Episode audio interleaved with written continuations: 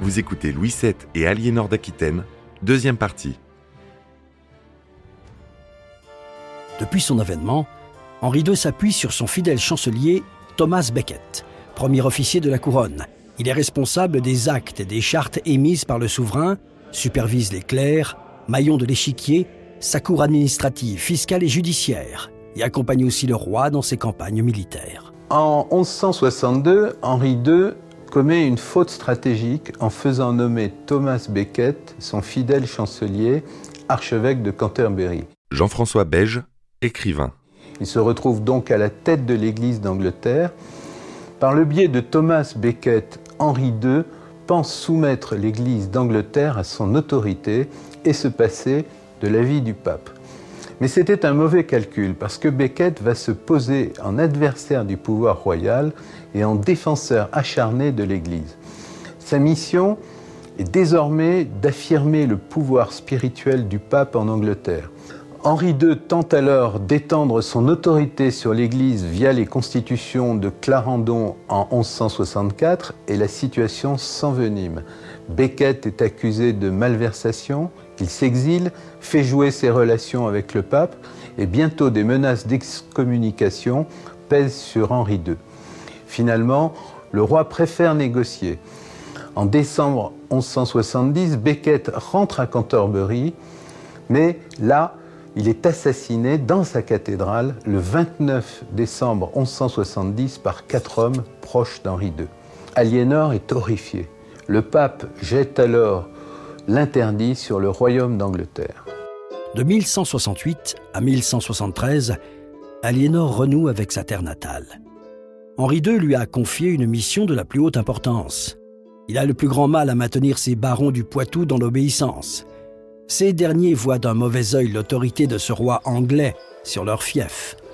Henri II compte donc sur la légitimité et les talents d'Aliénor pour faire accepter son autorité. Elle gouverne l'Aquitaine en toute liberté, formulant quelques rêves d'autonomie qui se heurtent vite à la politique centralisatrice d'Henri II.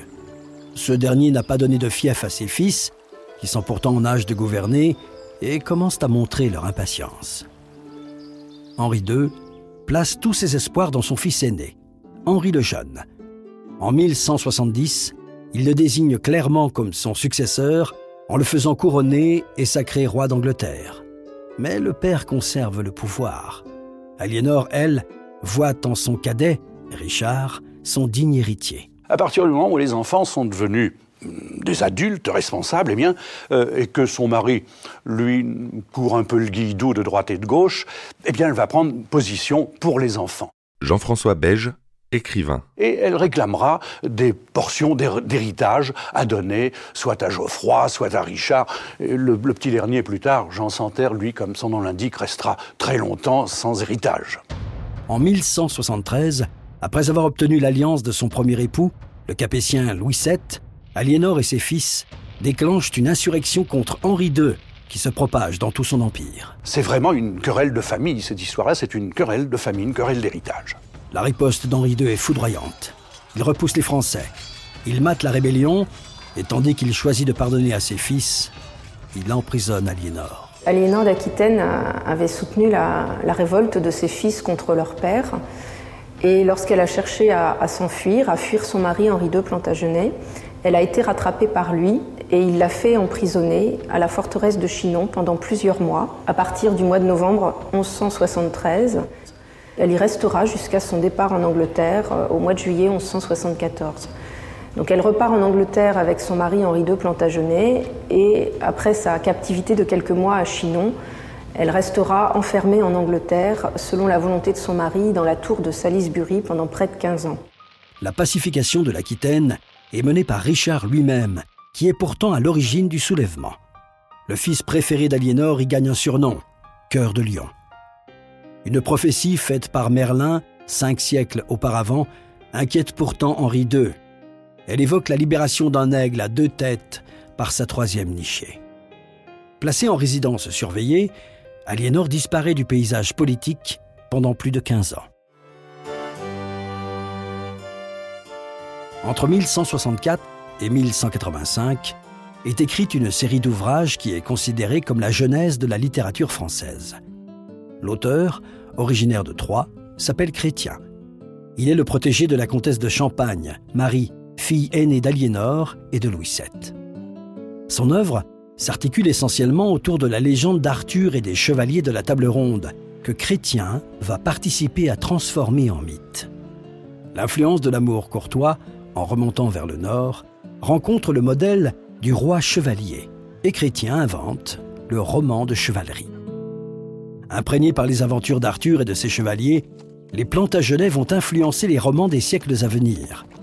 Tout comme les Capétiens se réclament descendants de Charlemagne, les Plantagenets se disent prolonger la lignée d'Arthur. Chevalier aussi émérite que Lancelot du Lac, Richard punit ses barons rebelles avec la même brutalité. Pour fédérer, le Capétien, lui, peut s'appuyer sur le sacre, mais encore faut-il avoir un héritier. Après la mort de sa seconde épouse en mettant au monde sa quatrième fille, Louis VII se remarie avec Adèle de Champagne. Après la naissance d'une fille, une seconde grossesse suit. Louis voit alors en rêve le fils tant attendu. Il tient un calice rempli de sang qu'il donne à boire aux grands du royaume. Le miracle a bien lieu. Louis VII a enfin un fils, le 21 août 1165, qu'il prénomme Philippe. Adèle de Champagne est une femme euh, fréquemment malade, assez malingre, et il n'arrive pas à avoir un héritier avec elle. Il, est désespéré, puisqu'au bout de 30 ans de vie commune, euh, on n'a toujours pas vu euh, son épouse porter un fruit. Or, ce fruit se profile à l'horizon. Philippe II Auguste est sacré en 1179, le jour de la Toussaint. La pérennité de la dynastie capétienne assurée, Louis VII peut mourir en paix le 18 septembre 1180. C'est maintenant Philippe qui joue des dissensions entre les quatre frères Plantagenet et leur père. Dès sa première entrevue avec le nouveau roi de France, le vieux Plantagenet est impressionné par sa prudence et son assurance, qualité que doit avoir un roi chevalier, mais qu'il ne retrouve pas chez ses fils. L'héritier du trône d'Angleterre, Henri le Jeune, succombe en 1183. Après la mort brutale de Geoffroy en 1186, Richard Cœur de Lion n'a plus qu'un frère, le prince Jean. Henri II désigne Richard comme son héritier en Angleterre et fait de Jean son successeur en Aquitaine. La guerre devient fratricide, Richard ne comptant pas faire une croix sur l'héritage d'Aliénor. Cette discorde inquiète le Plantagenet. À Paris, Philippe Auguste est résolu à ramener ses vassaux dans le rang. Aliénor est alors utilisé par Henri II pour calmer les ardeurs de ses fils. En 1187, une terrible nouvelle arrive d'Orient le sultan d'Égypte, Saladin, s'est emparé de Jérusalem. Alors que tous ces héros chevaliers font vœu de croisade, à l'exception du prince Jean, pendant les préparatifs, les combats reprennent et la prophétie de Merlin s'accomplit. Philippe Auguste se rapproche de Richard et affronte avec lui le vieux roi Henri II pour qui c'est la dernière bataille. Le roi Philippe Auguste va l'aider dans sa lutte contre son père euh, et va lui favoriser euh, l'accession donc au pouvoir. Parce que Philippe Auguste et Richard étaient très liés et très amis à l'origine. Ce fameux traité d'Azel-Rideau est un traité qui a précédé de quelques jours la mort euh, du roi Henri II Plantagenet. Marie-Ève Schaeffer, responsable de la forteresse de Chinon. Il était pourchassé par le roi de France et par ses fils, notamment Richard Cœur de Lion. On dit que ce traité d'Azel Rideau est une paix honteuse pour Henri II Plantagenet. Par ce traité, il prend connaissance aussi euh, de la trahison euh, de son dernier fils, euh, Jean Santerre. Et il va reconnaître par ce traité un certain nombre de territoires au roi de France, ainsi que le mariage de son fils, Richard Cœur de Lion avec la sœur du roi de France, Aélis. Vaincu, Henri II se soumet pour la première fois de son existence. Apprenant que même Jean a participé à le trahir, il meurt, seul, le 6 juillet 1189. Henri II euh, Plantagenet euh, finit ses derniers jours euh, abandonné de sa famille et de ses enfants. Donc il, il vient jusqu'à Chinon, euh, où il va passer ses derniers jours et où il mourra seul et abandonné de tous. Richard Cœur de Lion est couronné roi d'Angleterre. Aliénor est libre, et en tant que reine-mère, elle fait son grand retour à la tête du royaume. Elle n'a rien perdu de son acuité politique et se hâte d'envoyer des représentants recueillir les serments de fidélité au nouveau roi. En 1190, avant de partir en croisade, Richard lui confie naturellement la régence du royaume. Les deux rois, Richard Cœur de Lion et Philippe Auguste, partent ensemble pour la troisième croisade le 4 juillet 1190, avant de prendre deux routes différentes qui les font se retrouver en Sicile en septembre, où ils attendent le printemps. Richard dit à Philippe Auguste, ce serait bien que vous m'accompagniez. En réalité, il se méfie de Philippe Auguste. Il se dit, si je pars en croisade seul, il va, risquer de récupérer mes territoires, le Maine, l'Anjou et la Normandie. Michel de Decker, écrivain d'histoire. Donc ils partent en croisade et ils arrivent en Sicile, où ils sont accueillis d'ailleurs par des Normands, puisque la Sicile est un royaume normand fondé autrefois par euh, Robert de Guiscard, Tancred de Hauteville. Et là, ils tombent malades quasiment en même temps, l'un et l'autre. Euh, on souffre de ce qu'on appelle la suette miliaire. Ils perdent leurs cheveux, ils perdent leurs ongles. Euh, Philippe perd un œil même, Philippe Auguste perd un œil. Et ensuite, direction la Terre Sainte. Si Richard a mobilisé toutes les ressources possibles pour faire de cette croisade un succès couronné d'exploits, de chevalerie, Philippe est préoccupé par ce qu'il laisse derrière lui. Un royaume où son autorité s'est renforcée, et un fils, Louis, orphelin de mère à trois ans. Les prouesses de Richard au combat l'ont précédé en Sicile, et on attend de lui qu'il règle un problème de succession. Alors que Philippe est partisan de la négociation afin de stabiliser la situation, Richard en fait un problème personnel qu'il faut régler avec panache. Il décide de ramener l'ordre à sa manière en mettant à sac Messine, mais surtout en plantant sur les murailles de la ville ses étendards. La fierté du roi de France est particulièrement éprouvée. Tandis que Philippe traverse directement la Méditerranée pour rejoindre Saint-Jean d'Acre, Richard passe par Chypre, île dépendante de l'Empire byzantin, mais dont le prince à la recherche d'autonomie collabore avec Saladin. L'occasion est belle pour Richard d'ajouter une ligne à la liste de ses exploits. Chypre est conquise. Il peut maintenant rejoindre Saint-Jean d'Acre, où Philippe peine à prendre la ville. Avec Richard, la ville tombe. Les deux bannières flottent cette fois-ci ensemble. Le duc d'Autriche veut aussi planter son étendard. Richard lui refuse ce droit et traîne sa bannière dans la boue. Très rapidement, on va voir que hum, la mésentente va s'installer euh, sur la Terre Sainte entre euh, Richard et, entre son ami Philippe Auguste. Une amitié dont il faut se méfier. Parce que Philippe Auguste, lui, veut absolument euh, combattre Saladin, gagner Saint-Jean d'Acre, et Richard arrive en retard. Enfin, on, sent que si l'un est conquérant, l'autre est, hésitant. Et Philippe Auguste va dire, bon, dans ces conditions, ça suffit, je rentre. La prochaine étape est Jérusalem. Philippe, malade, préoccupé par les affaires de son royaume, décide de rentrer en France dès 1191. Il s'arrête à Rome pour obtenir du pape l'absolution, euh, en disant voilà, je, quitte la croisade, ne m'en veuillez pas. Et pendant ce temps-là, Richard, lui, va rester, se, battre, parfois même comme, comme un soudard, parce qu'on sait qu'il massacre à tour de bras. Il attend, euh, on lui a promis la vraie couronne du Christ, et comme il ne l'obtient pas, eh bien, il massacre les prisonniers. La reconquête de Jérusalem est hypothétique, et de toute façon, la gloire en reviendrait à Richard. Devant Jérusalem, sans les troupes de Philippe Auguste, Richard Cœur de Lion doit composer avec Saladin. La ville sainte reste aux mains des musulmans, mais les chrétiens pourront s'y rendre en pèlerinage.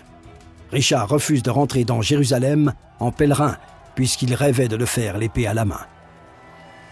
En octobre 1192, il prend la mer. Une tempête l'oblige à changer d'itinéraire.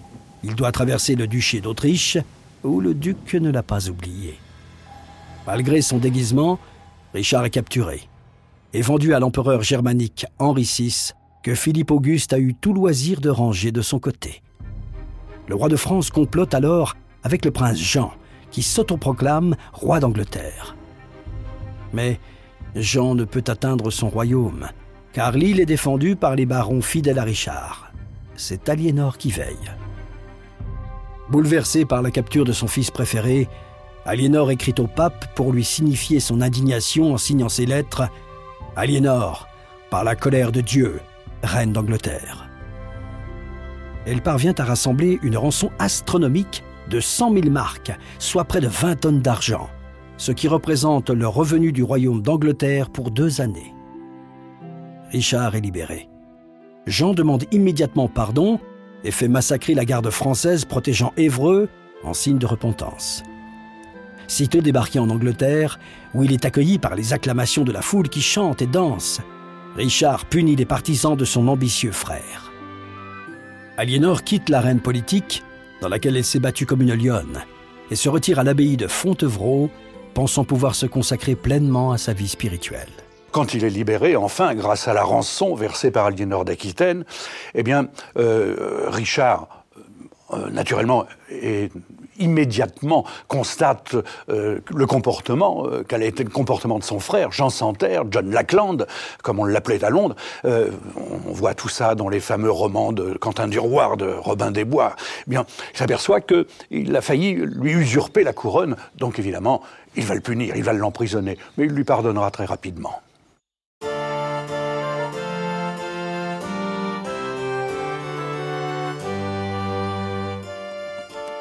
Les affaires appellent Richard en France.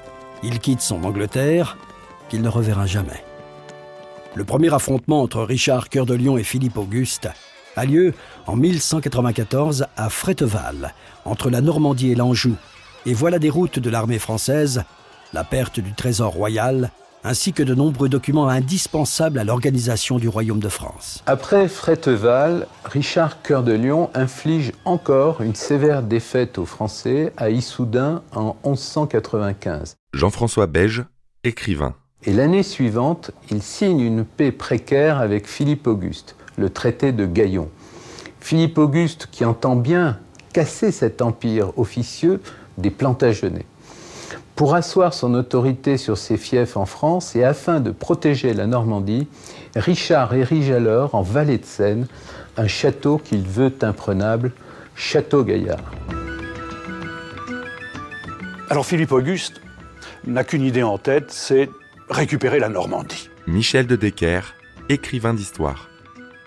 Donc il va lancer quelques attaques sur la frontière de, de, l'île de France et de la Normandie. Richard, bien sûr, euh, voulant conserver ce, duché, euh, qui est quasiment une annexe de l'Angleterre, va euh, couvrir la frontière, va ceinturer la frontière de fortifications, que ce soit à Verneuil, euh, à Ivry, que ce soit euh, à Gisors, et surtout, et surtout, la clé de voûte de ces fortifications, c'est le fameux château Gaillard des Andelys qu'il a construit en un an de temps, ce château est jailli de la falaise en un an de temps. Constatant cette réalisation, d'ailleurs, il aura cette expression merveilleuse Quelle est belle, ma fille d'un an, quel château gaillard